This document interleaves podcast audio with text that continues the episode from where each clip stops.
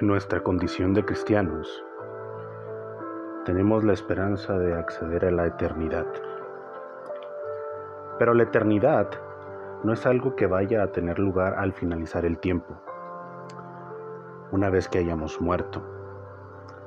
La eternidad comienza ahora, cada vez que compartimos la vida de Dios.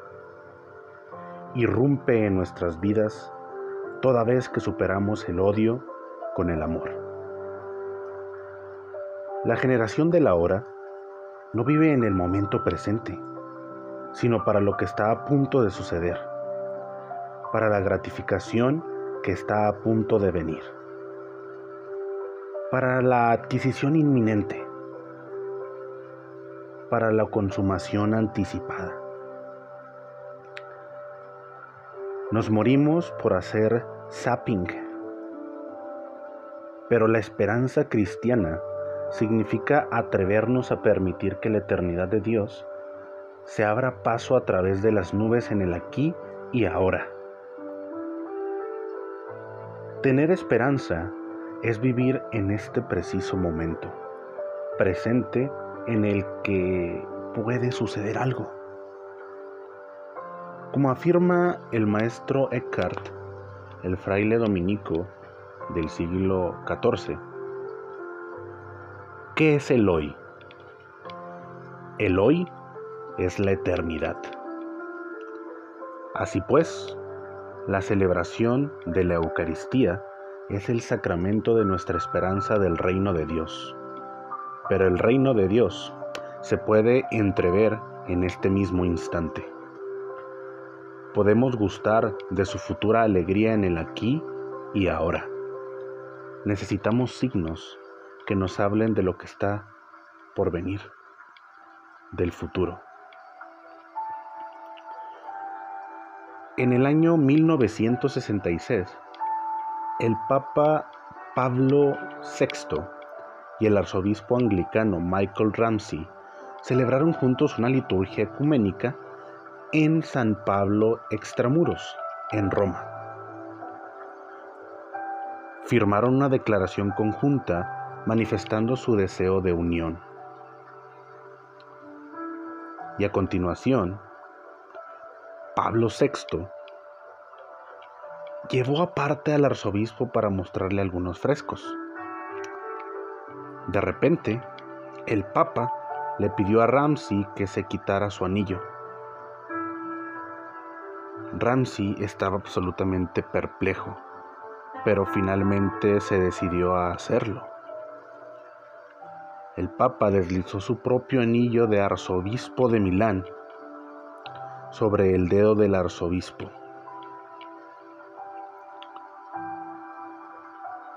Ramsey se echó a llorar y llevó el anillo durante el resto de su vida. Es el mismo anillo que también llevaba el arzobispo Rowan Williams cuando fue a visitar a Juan Pablo II. Se ha señalado con frecuencia que existe una contradicción entre este gesto de reconocimiento y la repulsa católica oficial a reconocer la validez de la orden anglicana. Pero un gesto semejante no constituye tanto una manifestación a propósito de una situación en particular, cuanto más bien un mirar hacia el futuro. Al expresar una esperanza, la vuelves más cercana. Nuestras iglesias pueden seguir divididas. Podemos no haber alcanzado a estar en comunión. Pero aquí tenemos un gesto que mira hacia adelante en dirección a lo que está por venir. La reunificación de las iglesias puede no ser el paraíso, pero cuanto menos supondría la desesperación de un contrasentido escandaloso. En abril del 2002, visité el Cairo y el prior me llevó a ver Mukutamam, una parte de la ciudad que jamás pisan los turistas. Allí es donde residen los que viven de recoger las basuras. Son alrededor de 300.000 personas, muchos de ellos son cristianos.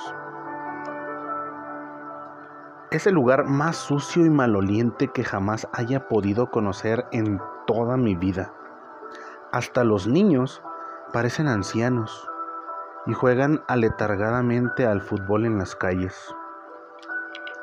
Todos los días cogen sus carros y sus burros en dirección a la ciudad para traer las basuras, que posteriormente revisan detenidamente para ver si hay algo que se puede aprovechar y reciclar. Pero en el trayecto de vuelta al hogar pueden ver los enormes acantilados que hay detrás de la ciudad. Sobre los mismos, un artista polaco ha pintado algunos signos de Cristo en su gloria. La resurrección de Cristo, su ascensión a los cielos y su segunda venida final de los tiempos.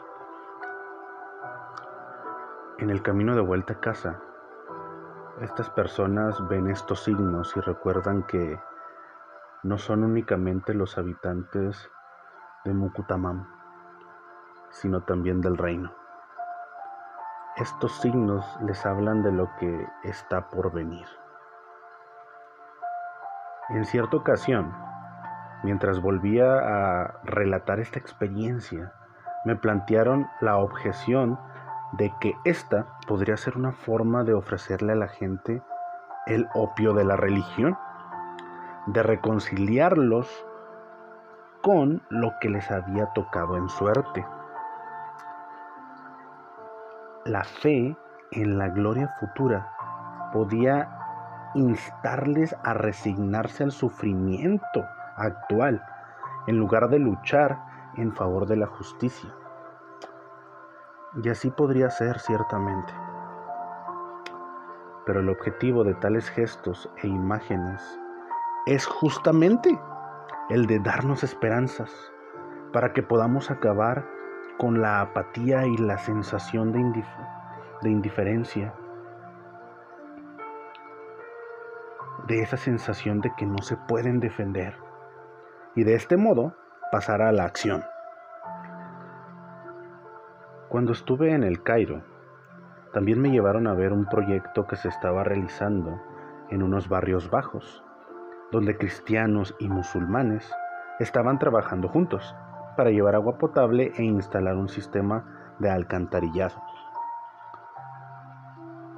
Los signos no prometen el futuro, lo cual nos libera de la apatía para que podamos levantarnos y decidirnos a hacer algo. En la, en la película Clockwise, Dextro Zoom, esto es, en la misma dirección de las agujas del reloj, decía John Cleese, lo que me preocupa no es la desesperación, es la esperanza lo que no puedo soportar. Hmm. La esperanza hace tambalearse nuestro fatalismo y esta es la razón de que tenga tal capacidad de trastocarlo todo. Afirma Eric Hoffer que las personas capaces de transformar un país o incluso el mundo entero no lo logran alentando y encabezando el descontento, ni, de, ni demostrando lo razonable o lo deseable de los cambios propuestos, ni obligando a adoptar una nueva forma de vida. Antes bien, deben conocer la forma de encender y de avivar una esperanza totalmente descabellada. Alrededor de una sexta parte de la población mundial vive en una pobreza extrema. Esta situación acaba diariamente con la vida de unas 20.000 personas que mueren por la sola y única razón de ser pobres. No es irreal en absoluto defender que podemos eliminar la pobreza extrema durante el primer cuarto del siglo XXI. Hace 100 años, alrededor de la misma proporción de la población de Gran Bretaña vivía en la pobreza más extrema. Y había personas que afirmaban que no podía ser de otra forma, pero se equivocaron. Como cristianos, tenemos la obligación de negarnos a caer en el fatalismo y esforzarnos en luchar por la eliminación de la pobreza.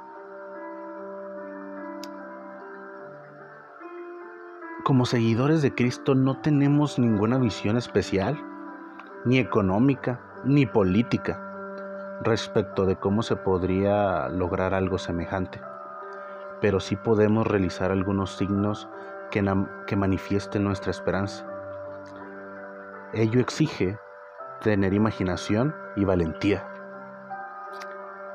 Si la gente ve que los cristianos estamos en condiciones de hacer algunos gestos en un tanto estrafalarios, en lugar de retraernos y de mostrarnos temerosos, como suele ser lo habitual, porque cabe la posibilidad de que no salgan bien o de que no sean bien recibidos por la gente, entonces percibirán el hálito de nuestra esperanza descabellada. Todas las tristezas se pueden soportar si las convertimos en un relato o contamos una historia que tenga que ver con ellas. Es ampliamente reconocido el hecho de que contando historias los seres humanos les damos un sentido a nuestras vidas, con sus tristezas y sus alegrías. Como individuos y como comunidad, vivimos a través de unas historias que le dan una forma y un objeto a nuestras experiencias. Los cristianos derivamos nuestra esperanza del hecho de vivir en el seno de una historia. Esta historia configura nuestro año cristiano, el cual abarca desde el adviento a la festividad de Cristo Rey y nos reúne en torno al altar todos los domingos. Nuestra memoria compartida contiene una promesa. Pero, ¿podría ser imaginaria dicha historia? Un amigo mío, que es miembro de la Curia Vaticana, mencionó un tanto de improviso la canción A Life of Surprises, una vida de sorpresas, del grupo Prefab Sprout en una importante conferencia internacional. El mundo necesita soñadores. Ojalá que no se despierten jamás. Se propagó la alarma por toda la audiencia, dado que el traductor al francés creyó entender, el mundo necesita extremistas. ¿Acaso los cristianos ¿no seremos más que unos soñadores que no hemos acabado de despertar al gélido sentido de la realidad? ¿Pudiera darse el caso de que la vida no fuera más que un cuento narrado por un idiota lleno de ruido y de furia, pero carente del, del menor significado? Dice D.H. Lawrence, el optimismo se construye un lugar seguro dentro de una celda. Pinta de azul celeste el interior de los muros, cierra la puerta herméticamente y afirma estar en el cielo.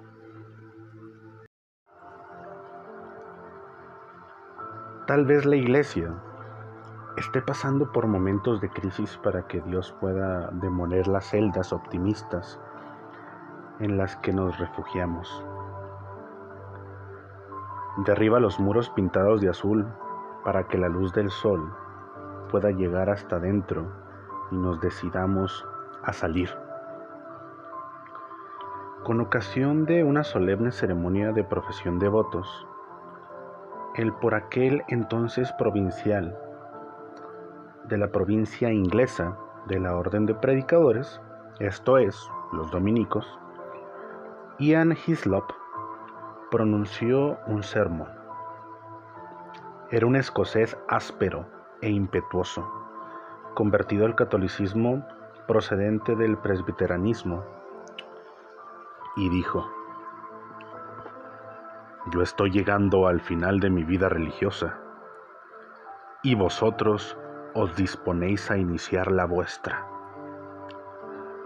Cuando miro hacia atrás y observo retrospectivamente mi vida religiosa, la cual ha sido ciertamente larga, me paro a pensar en todo aquello que me he esforzado para levantar y sostener. Son muchas las veces que me he esforzado denodadamente por construir algo, por dejar tras de mí algún monumento, para que indefectiblemente algún idiota viniera después de mí y echara abajo todo lo que yo había tratado de construir, calificándolo de progreso. Por esta razón, me gustaría daros el siguiente consejo, y es que por muchos proyectos que podáis concebir, por muchos planes que podáis hacer, de una cosa podéis estar seguros, y es de que Dios se encargará de frustrarlos. Esto puede sonar a pesimismo calvinista, pero no lo es. Nuestros sueños son demasiado pequeños. Y si Dios se decide a demolerlos, es únicamente para que podamos arriesgarnos a salir y adentrarnos en el ámbito más amplio de su vida. Dios nos libera de las pequeñas ambiciones para que podamos aprender a depositar nuestras esperanzas en cosas mucho más descabelladas. Ni el año litúrgico, ni la Eucaristía nos ofrecen ninguna iluminación respecto de lo que pueda haber más adelante. El discurso del tiempo avanza en la fe por sobre un abismo de desconocimiento. Nuestras narrativas no son más que una oración a la que el tiempo le otorga un sentido. Esto tiene que ser necesariamente así, porque todavía no podemos conocer el sentido de nuestras vidas, porque su sentido es Dios, y como dice Santo Tomás de Aquino, lo que Dios es, no podemos saberlo.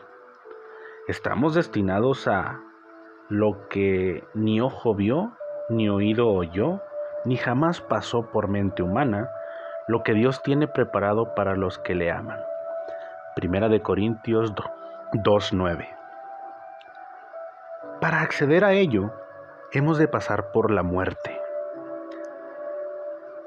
Este es ciertamente el momento en el que todo se derrumba, para que podamos salir a la plena luz de Dios.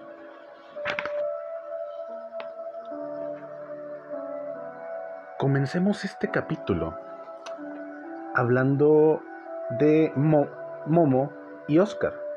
¿Lo recuerdan? Nuestros dos jóvenes peregrinos. Son niños y los más jóvenes son siempre un signo de esperanza porque se encuentran en el comienzo. Dice San Agustín que Dios es más joven que nadie. Nosotros nos hacemos viejos pero Dios seguirá siendo por siempre más joven que nosotros.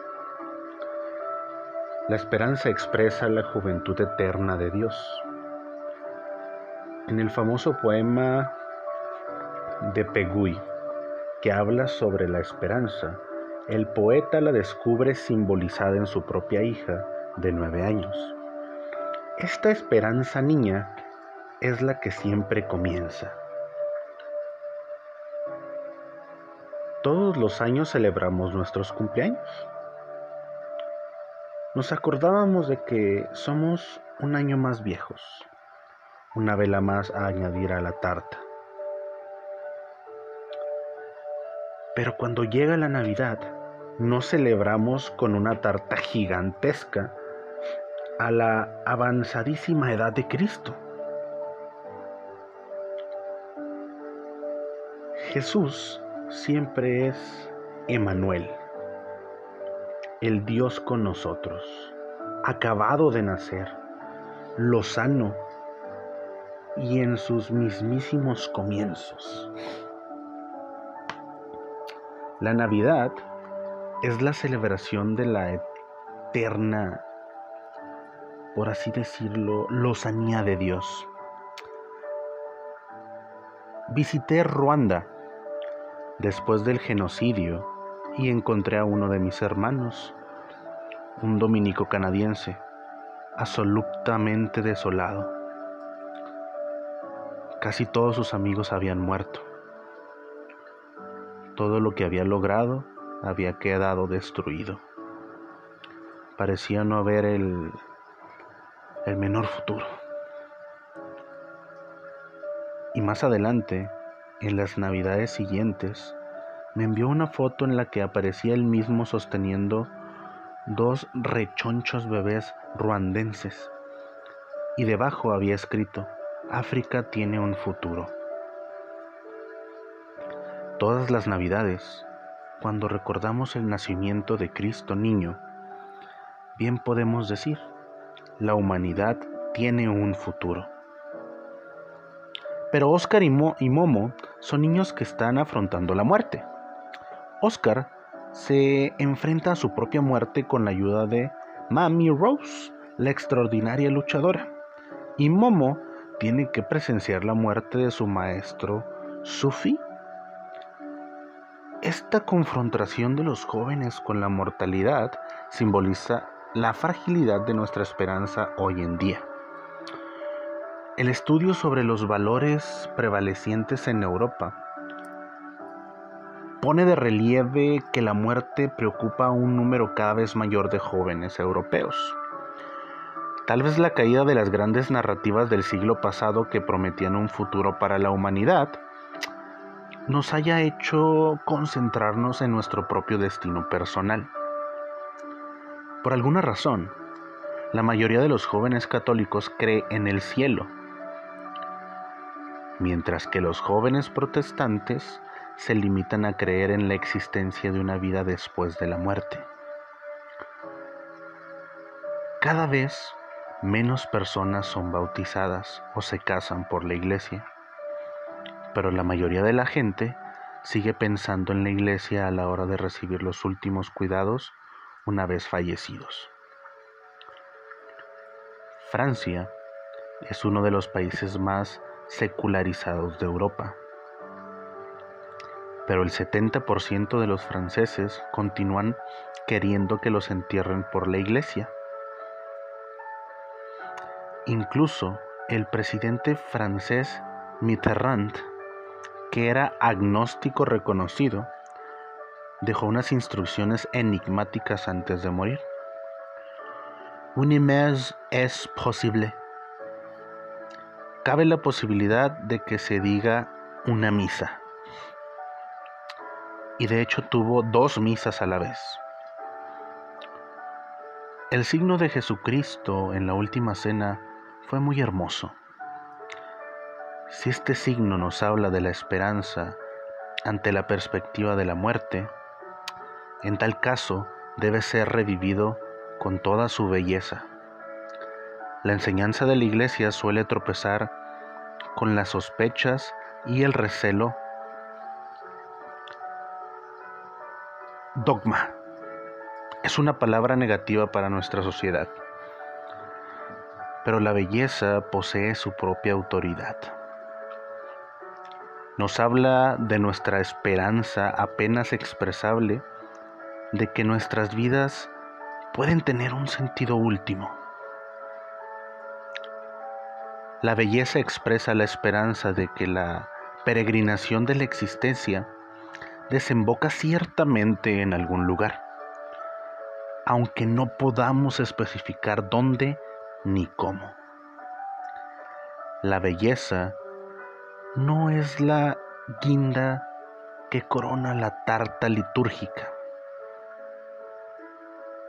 Antes bien, participa de su esencia. C.S. Lewis decía que la belleza suscitaba el deseo de respeto de nuestra tierra remota, del hogar por el que suspiramos y que jamás hemos llegado a ver. Cuando Helen MacArthur estaba a punto de finalizar su vuelta al mundo en su velero, advirtió que ya estaba cerca de su casa cuando le llegó el olor de la tierra, mucho antes de que ni tan siquiera pudiera verla.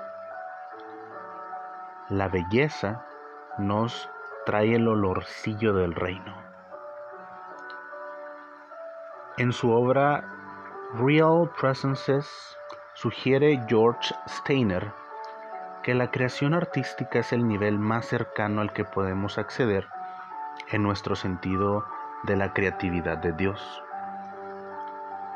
En lo profundo de todo acto arte subyace el sueño de trazar un salto absoluto fuera de la nada, de concebir una forma enunciativa tan novedosa, tan absolutamente ajena a su engendrador que literalmente pudiera dejar el mundo tras de sí. Una bella obra de arte nos evoca ese primer fiat, cuando Dios dijo, hágase la luz. Ante la perspectiva de la muerte, la belleza es la que nos habla de nuestra esperanza de recreación y eternidad. Decía Yeats, que nadie que no crea firmemente con toda su sangre y con todos sus nervios que el alma del hombre es inmortal, puede crear como lo hicieron Shakespeare, Homero o Sófocles. George Patrick O'Dyer, el temible e irascible arzobispo de Birmingham. Estaba presidiendo una Eucaristía a finales de los 60 del siglo pasado. El grupo litúrgico de la parroquia se había esforzado enormemente para hacer de la celebración un gran festejo amenizado por las canciones más modernas. Había montones de guitarras y hacia la mitad de una de las canciones, el arzobispo cerró el libro violentamente de un golpe y gritó, Basta ya de cantinelas vulgares, vamos a cantar algo decente. Abran el libro en la página 82 o algo por el estilo. Al final de la misa, el sacerdote de la parroquia le dio las gracias a todo el mundo por su gran esfuerzo y contribución al evento. Y acto seguido, pidió disculpas públicamente por la inadmisible descortesía del arzobispo. Se produjo un silencio de lo más embarazoso. Y a continuación, el arzobispo dijo, ahora soy yo el que tiene algo que decir. Por lo menos hay un sacerdote valiente en esta diócesis. A pesar de su enorme grosería, muchos de nosotros podríamos perfectamente simpatizar con el arzobispo. La mayoría de las veces, lo que ofrecemos en la Eucaristía carece de una belleza que pudiera hablar de la esperanza trascendente.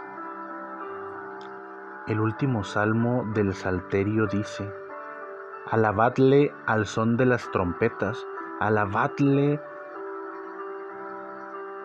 al son de la cítara, alabadle con tímpanos y danzas, alabadle con cuerdas y la flauta. Ojalá lo hiciéramos así, en lugar de contradecir flagrantemente el sentido de las palabras limitándonos a mascullarlas monótonamente. Si la iglesia pretende ofrecer alguna esperanza a los jóvenes, es preciso que se produzca un resurgimiento de la belleza de enormes proporciones dentro del seno de nuestras iglesias. las mayores renovaciones que ha conocido el cristianismo han venido acompañadas de una nueva estética.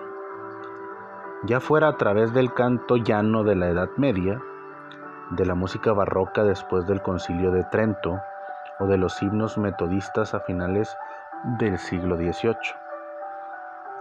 John Donne creía firmemente que la palabra con la que Dios creó el universo fue una canción.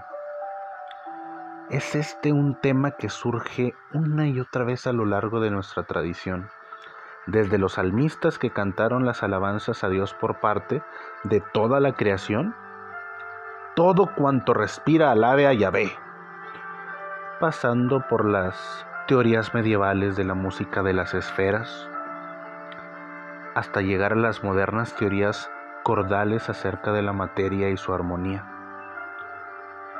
Dice Mikio Kaku, la física se reduce a las leyes de la armonía. El universo vendría a ser una sinfonía interpretada por estas cuerdas en vibración y la mente de Dios, de la que hablaba Einstein, una suerte de música cósmica resonando a lo largo de un hiperespacio decadimensional. Del mismo modo, es igualmente con la ayuda de la música como expresamos nuestras esperanzas respecto de aquel lugar en el que, siguiendo a Dawn, ya no habrá ni ruido ni silencio, sino música equitativa, ni miedos ni esperanzas, sino posesión equitativa. Ni enemigos ni amigos, sino comunión e identidad equitativa, ni finales ni comienzos, sino eternidad equitativa.